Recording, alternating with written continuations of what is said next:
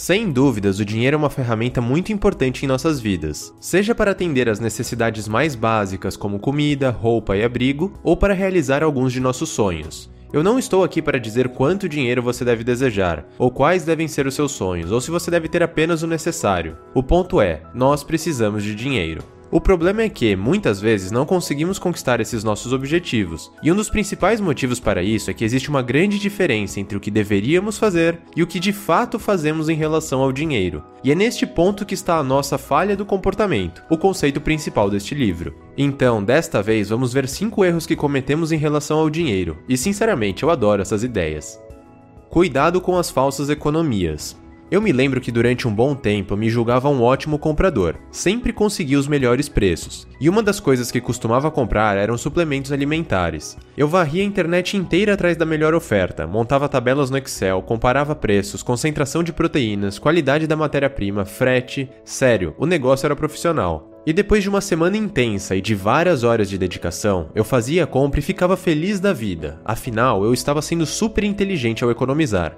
Na verdade, eu estava enganado. Essa economia estava saindo bem cara. Todas aquelas horas de trabalho me rendiam uma quantia incrível de 25 reais. Nem consigo acreditar. Pare para pensar, seria muito mais inteligente se eu comprasse o produto em apenas alguns minutos, mesmo que custasse um pouco a mais, e usasse todas aquelas horas para ganhar mais dinheiro fazendo outra coisa e ainda teria algum tempo livre. Felizmente, agora eu aprendi. Para você ter ideia, da última vez a minha pesquisa só durou alguns minutos. Eu vi aquela infinidade de opções e pensei: quer saber? Não vou comprar coisa alguma. Isso sim foi economia. Pense nisso. Quantas horas você fica navegando na internet para encontrar aquele produto por 10 reais a menos? Ou quando você passa dois meses pesquisando e esperando por aquela promoção com 50 reais de desconto do celular que você tanto quer? Ou quando você vai até o outro lado da cidade gasta tempo e dinheiro com transporte para economizar apenas alguns trocados. Talvez a sua economia esteja saindo cara e você nem tenha percebido. Use sua energia e seu tempo com sabedoria.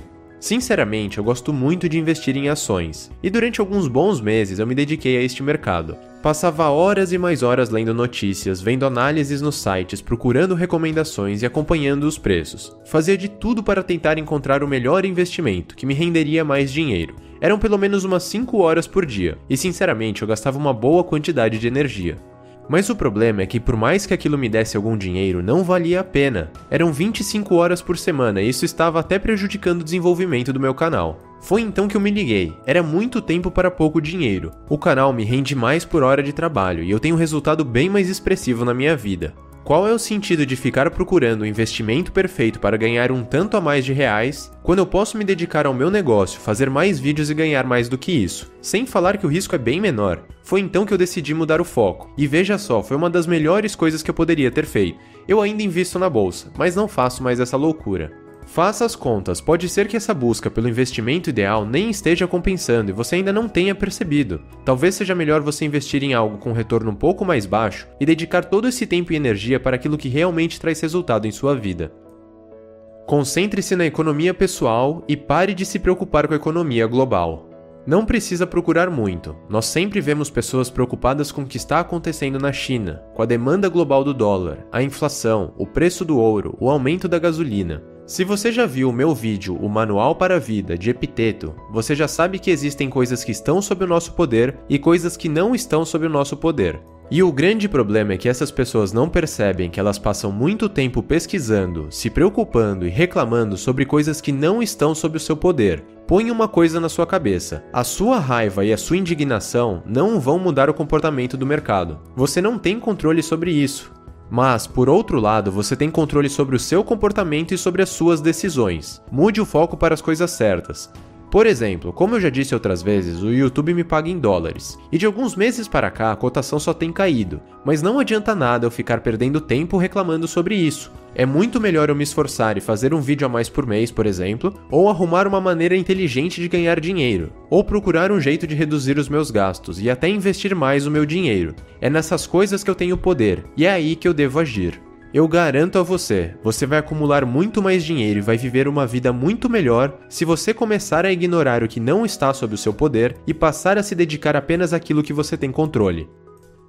Pague suas dívidas antes de investir. O autor do livro é consultor financeiro e ele conta que de vez em quando alguns de seus clientes o procuram em busca de um investimento melhor. Eles querem uma alternativa com uma taxa de retorno um pouco maior. Ele faz algumas perguntas e logo descobre que esta mesma pessoa tem uma dívida enorme para pagar, por exemplo, no cartão de crédito. A pessoa quer ganhar 3% a mais ao ano, sendo que ela paga mais de 10% de juros ao mês. Não faz o menor sentido. Não existe um investimento 100% seguro com rendimentos de 10% ao mês. Por mais que você consiga um investimento melhor, não vai render tudo isso. Você só está cada vez perdendo mais dinheiro, a sua dívida só está aumentando. Então, a melhor coisa que você pode fazer é se livrar primeiro da sua dívida. Faça o que for possível para isso. Essa é uma maneira imediata e garantida de conseguir um ótimo retorno sobre o seu dinheiro. As decisões financeiras devem seguir as decisões sobre a vida. Você já se perguntou o que é realmente importante para você? Todas as nossas decisões financeiras devem estar de acordo com o que vem de dentro de nós. Você não precisa comprar um carro só porque todos os seus amigos têm um carro. Você não precisa frequentar os lugares do momento ou usar a roupa da moda só porque é isso que todo mundo faz. Você não deve ficar colecionando investimentos apenas porque você leu as recomendações do site de notícias. As suas decisões devem estar alinhadas com os seus objetivos de vida. Se você está prestes a dar entrada na sua própria casa, não é uma decisão muito sábia colocar esse dinheiro em um investimento arriscado. Se você se importa com a educação dos seus filhos, você deveria pensar nisso antes de gastar com coisas menos importantes. Se você realmente valoriza a sua saúde, você não deveria gastar tanto dinheiro com aquilo que está apenas lhe matando. Pare e pense: o que é mais importante para você? Talvez você esteja jogando fora muito tempo e dinheiro com coisas que no fundo nem fazem sentido para você. A questão não é apenas dinheiro, a questão é a sua vida. Faça o que for possível para adquirir autoconhecimento. Você primeiro precisa descobrir quem é você e o que você quer. Só assim você conseguirá usar sua energia vital e seu valioso dinheiro com aquilo que realmente tem sentido em sua vida.